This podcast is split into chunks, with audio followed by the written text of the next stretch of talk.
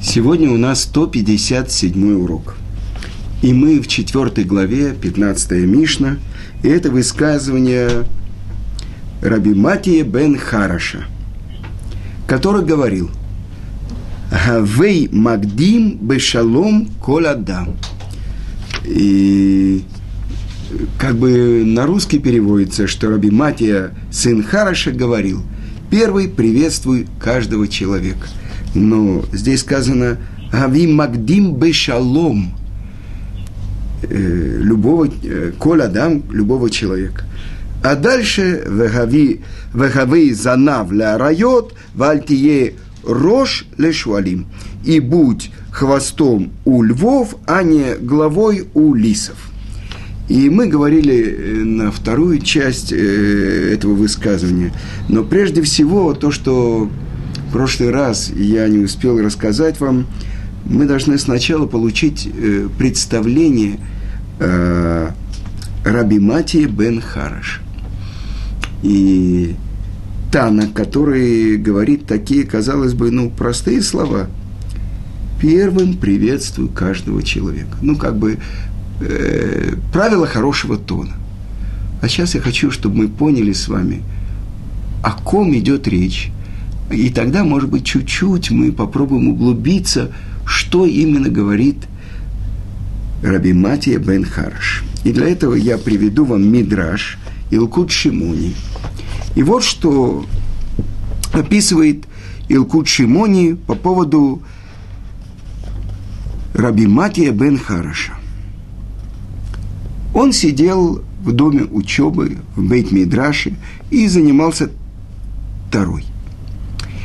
И зив панав, лучи сияния его лица были подобны солнцу. И его лицо было подобно лицу ангелов служения. И никогда, сказано Даша в Мидраше, он не посмотрел на женщину – Э, ну, наверное, это говорится э, не про его жену, э, но то, что написано в Мидраше. И вот как-то Сатан обратил на него внимание. И Сатан задает вопрос, как это возможно, чтобы был такой человек и ни разу не согрешил – и тогда он обращается к Адош Баруку, к Творцу, и говорит, «Всесильный мира, Раби Матия бен Хараш, кто он перед тобой?» Ответил Творец, «Он цельный праведник, цадик Гамур».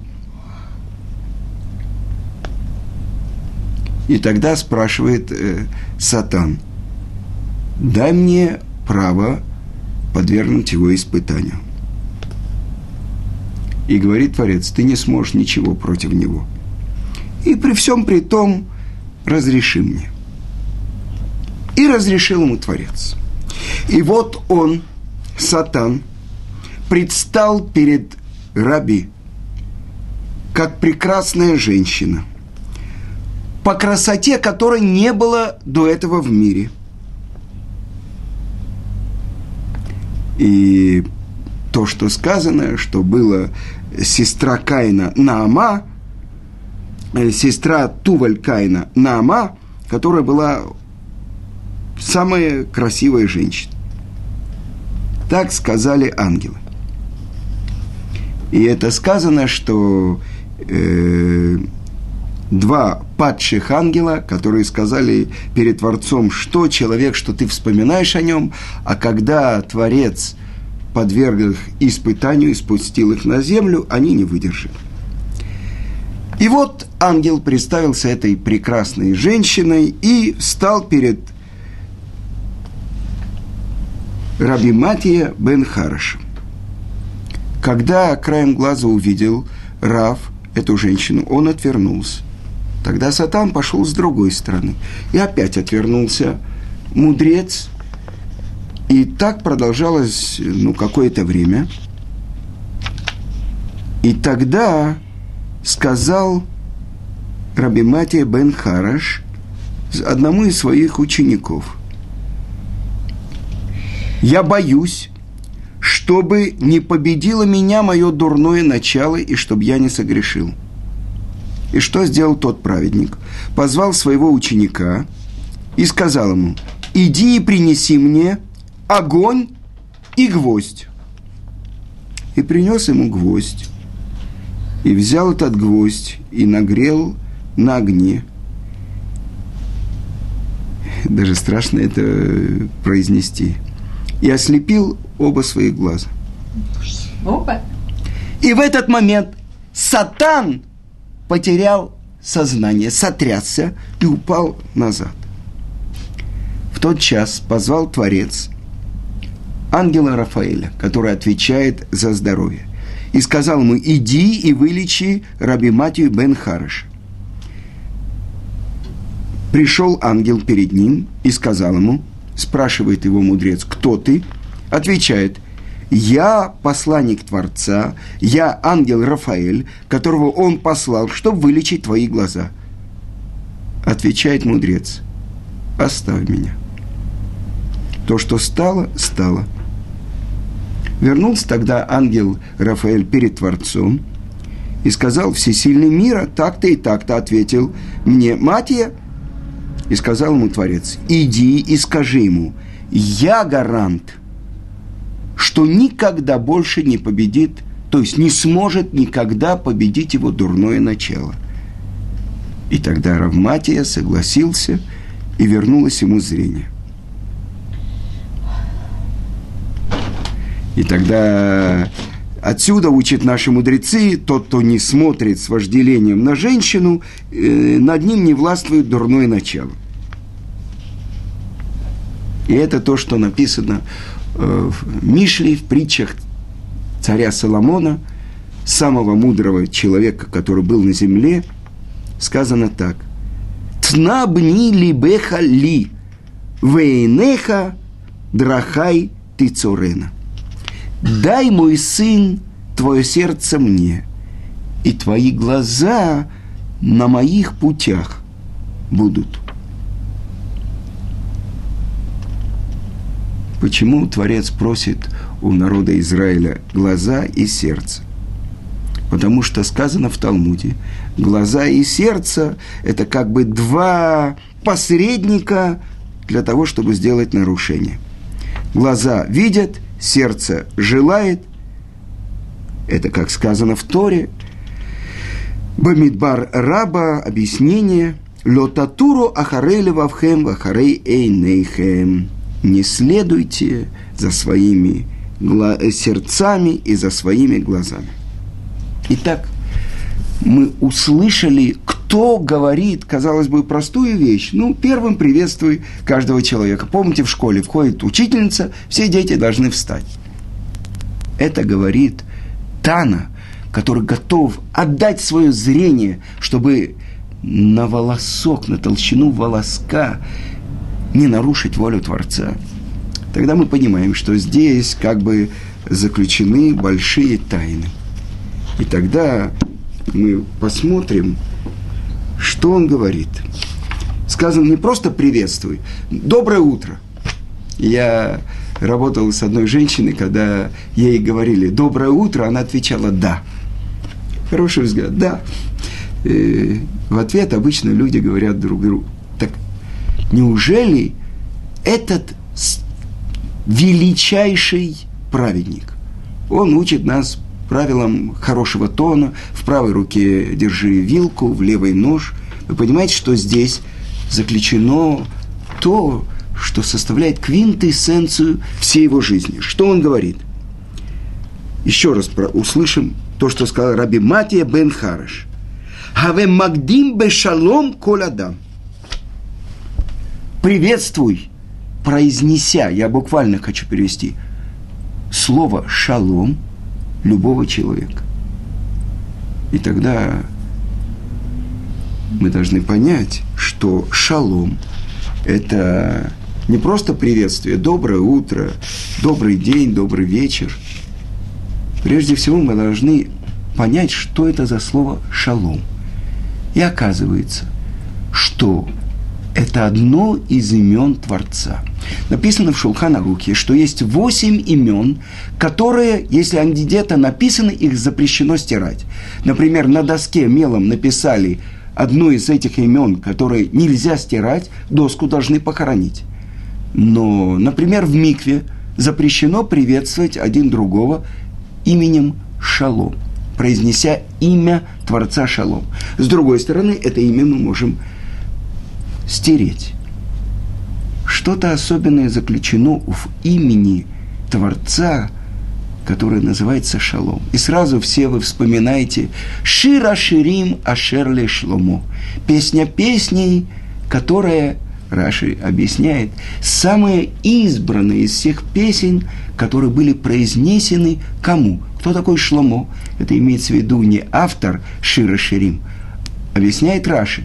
Мелех Шашалом Шило. Царь, которому принадлежит мир. Шалом. И это Творец мира. С другой стороны, Шуламит, возлюбленная царя. Объясняют это комментаторы, что это Кнесет Израиль, собрание душ всего народа Израиля. Они ли додивы додили, я моему возлюбленному, а мой возлюбленный мне. Кто это говорит? Это говорит Кнесет Израиль. Это как бы квинтэссенция всего еврейского народа. Возлюбленная, обращаясь к кому? К Шлому, царю, которому принадлежит мир. Тоже корень слова шуламит – это тоже шалом. И тогда мы понимаем, что здесь заключен и самый великий мудрец, через которого мы получили всю устную Тору, Раби Акива, он говорит – все писания, они называются Кодыш, святые, а Шира Ширим – Кодыш Акодашим, а песня песней – святое святых.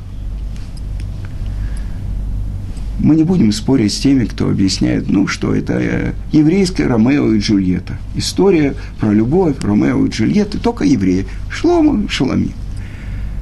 Мы понимаем, что здесь заключены как бы позвоночник, или по-другому скажем, из того, что мы учили, сердце и глаза еврейского народа. Так вот, шалом мы выяснили, что это имя Творца. Что же означает это имя? Вспомним то, что мы говорим в молитве. Осе шалом бим ромав. Он, кто творит мир на высотах. Уясе шалом алейну. Он сделает мир опустит мир, сделает на нас, Вальколь Израиль, вынумар амейн. И на весь народ Израиля и скажем амейн. Так что такое шалом? Мир. Сказано, что это мы будем еще учить, что Аарон, он любил мир, гнался за миром и привлекал всех евреев к Торе. Мир – шалом. Вы знаете, во второй день творения было, произошло разделение. Разделение нижних вод и верхних вод.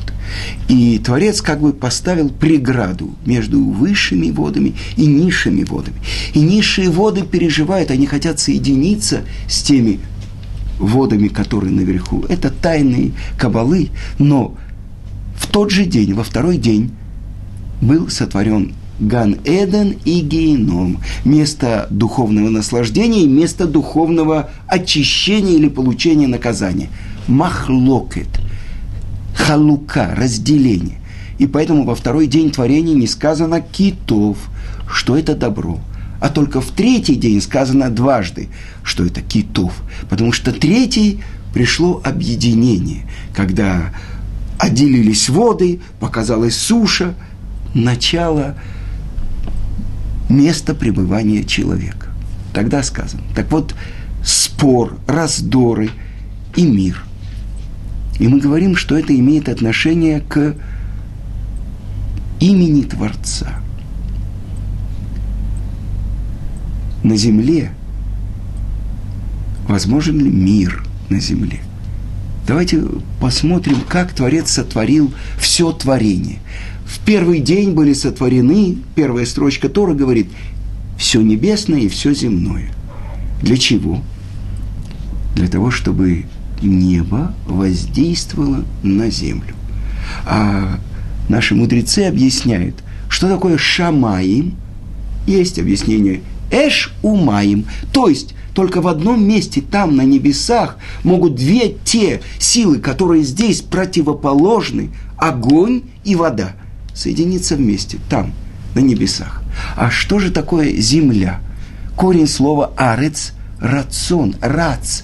Она бежит, она устремлена. Куда? Шам, туда. А куда там? Тогда каждая точка земли или каждый человек на земле – если он находится в покое, ему никуда не надо выходить. В покое находится покойник. А пока человек жив, он находится в движении. Он выходит из себя. Почему? Потому что у него есть желание. А почему у него есть желание? Потому что в нем есть недостаточность. И все время в жизни он преодолевает эту недостаточность, чтобы достичь цельности. И это корень того творения, которое называется арец, земля, рица, бег, рацион, желание. И тогда только когда происходит воздействие неба, духовного, на материальное, образуется гармония. И тогда вот это называется шалом. Но кто-то может сказать, есть ли в мире город, само название которого связано с этим именем Творца – Шалом. Какой город? Как вы все знаете? Иерушалаем. Сказано в Торе, что Малки Цедек, и это объясняет нам Раши, этот э, сын Ноха, Шем, он был царем в городе Шалем, Шалом. Но после того, как Творец испытал Авраама и на храмовой горе, он готов был исполнить волю Творца и принести сына своего, единственного, которого любишь Ицкака, во все сожжения ради исполнения воли Творца. И тогда он назвал это место Ир-Э, Ир-Э Ашем, Творец. И сделал Творец мир, шалом, между двумя праведниками, между Шемом и Авраамом, и назвал этот город Иру Шалем – шалем. Место мира. Место Аир Шехуврало Шехубрало Эхат. Место, где все соединяется в одно. И это то, что меня поразило, я читал это, это объясняет Кли Кар, один из комментаторов, почему именно в этом месте каждый человек испытывает особенную радость особенное волнение. Я видел, как э, э, один э, афроамериканец стал на колени и уткнулся в стену плача и молился. Другой китаец, третий, э, я не знаю, киргиз. Почему-то все люди, неважно какой национальности, особенно мы с вами, почему человек там испытывает особенный подъем, особенную радость, даже если он плачет – это от чего? От чего-то особенного, что с ним происходит. А что происходит? Потому что объясняет это Клейкар, но это говорят наши мудрецы, что в этом месте был сотворен первый человек. И в этом месте Творец вдохнул в него душу живую. Вейпах паапав нишмат хаим. Куда вдунул? В его нос. Вдунул душу живую. И стал человек –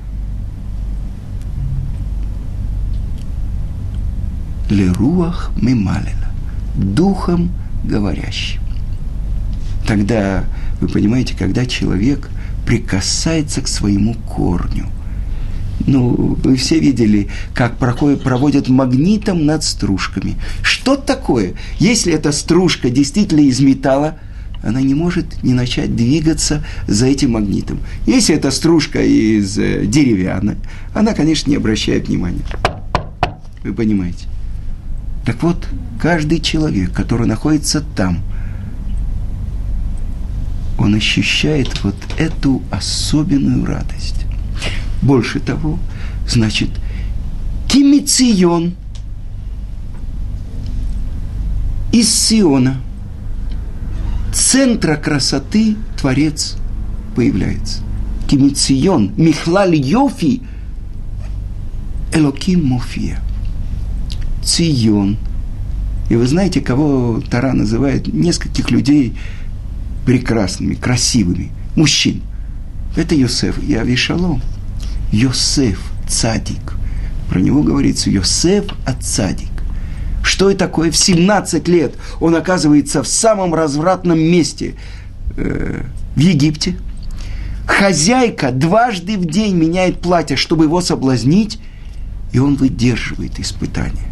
И он, оставляя одежды в ее в руках, убегает. И сказано, тот, кто выдержал это испытание, в наших святых книгах сказано, не только он защитил самого себя, но он защитил весь еврейский народ.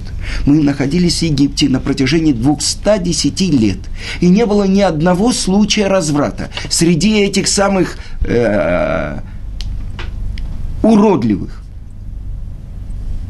Потому что Йосеф оградил весь еврейский народ, выдержав это испытание.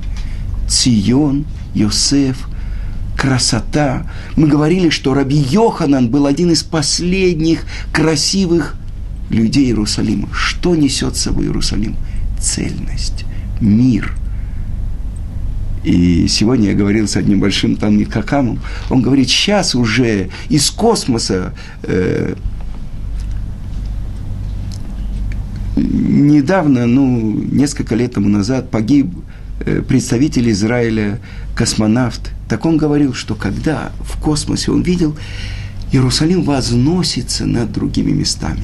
В старинных картах был центр Иерусалим, а все, вокруг него три лепестка отходили. То есть центр мира вот в этом месте. Потому что здесь, в этом месте – даже когда разрушен храм, сказано, божественная шхина присутствует в этом месте. Это место называется шалом, мир. Так вот, что мы сказали. Все, что находится в мире, то, что находится на земле, оно все время кричит о своей недостаточности. Ей не хватает цельности. И это все устремлено, чтобы получить эту цельность, получить этот мир. И тогда мы открываем. То, что учит Равматия бен Хараш, тот, кто, ну, если вы понимаете, что если сатан падает в обморок от какого-то поступка, кто это такой, который может так на себя принять волю Творца? И он учит, что приветствуй шалом, произноси имя Творца, шалом, приветствуй каждого человека. Имеется в виду и еврей, и не еврей. И в Талмуде привозится множество историй, что э, как большие еврейские мудрецы, э, сказано, как они приветствовали миром, произносили это слово «шалом». И тогда что происходит? Это имя Творца – шалом. Это источник объединения, соединения. У нас говорится, что человек до свадьбы, он только половина человека. Потому что сказано, что тот, кто потерял свою потерю, он должен ее искать, чтобы найти и достичь цельности. О ком говорится? О Адаме. И вот Творец опустил дремоту на Адама и взял его часть, цело. Это и ребро, но это и часть. И построил ее, и привел к человеку. И он сказал, это плоть от моей плоти, это кость от моей кости. И будет называться Хава, потому что она мать всех тех, кто должны родиться. И вот эта цельность, которую человек должен достичь. Но мы сразу видим, он достиг цельности благодаря Хаве. Он упал он привел в мир смерть. И он не смог это исправить. И весь мир покатился в другую сторону. с другой стороны. То, что благодаря Хаве, той цельности, которую должен был достичь Адам, он не достиг ее. И тогда мир как бы получил другой сценарий. Шесть тысяч лет служения. Но цель какая? Сказано так, наши мудрецы говорят. И увидел Творец вот все, что было сотворено за шесть дней творения. И вот Тов Меот, объясняют наши мудрецы, Тов – это Ецер Тов. Меот – очень – это Ецерара. Что же это такое? Ецерара или Мавет – смерть. Да как же так? Вот пришла смерть. И тогда, казалось бы, что, план Творца не реализуется? Вот тардыма, сон. Мы знаем, в Талмуде написано, каждый сон – это одна шестидесятая смерти. Так что, а ведь Творец сотворил жизнь, чтобы человек жил всегда. И вот сейчас Адам и Хава и вот все человечество, которое происходит от них, дробятся роли, уменьшаются как бы люди. Сказано, что если мудрецы Мишны, они как ангелы, то мы, мудрецы Талмуда, как люди. А если они люди, то мы как ослы, но не как осел Рафпинхаса бен Еира. Вы понимаете, о чем говорится? Это говорится о мудрецах Мишны. Так что говорит про нас – дробятся роли, дробятся души. Но цель, которую Творец поставил, разве может такое быть, чтобы вот цель не реализовалась? Это невозможно такое представить. И тогда что сказано? Что сказано так, что перед Творцом встает – ангел и говорит Кадыш. И во всем мире отвечают Омейн на этот Кадыш. И даже злодеи в геноме отвечают Омейн. И тогда спрашивает Творец, что за голос я слышу там. И говорят, это те, кто находится там, в геноме.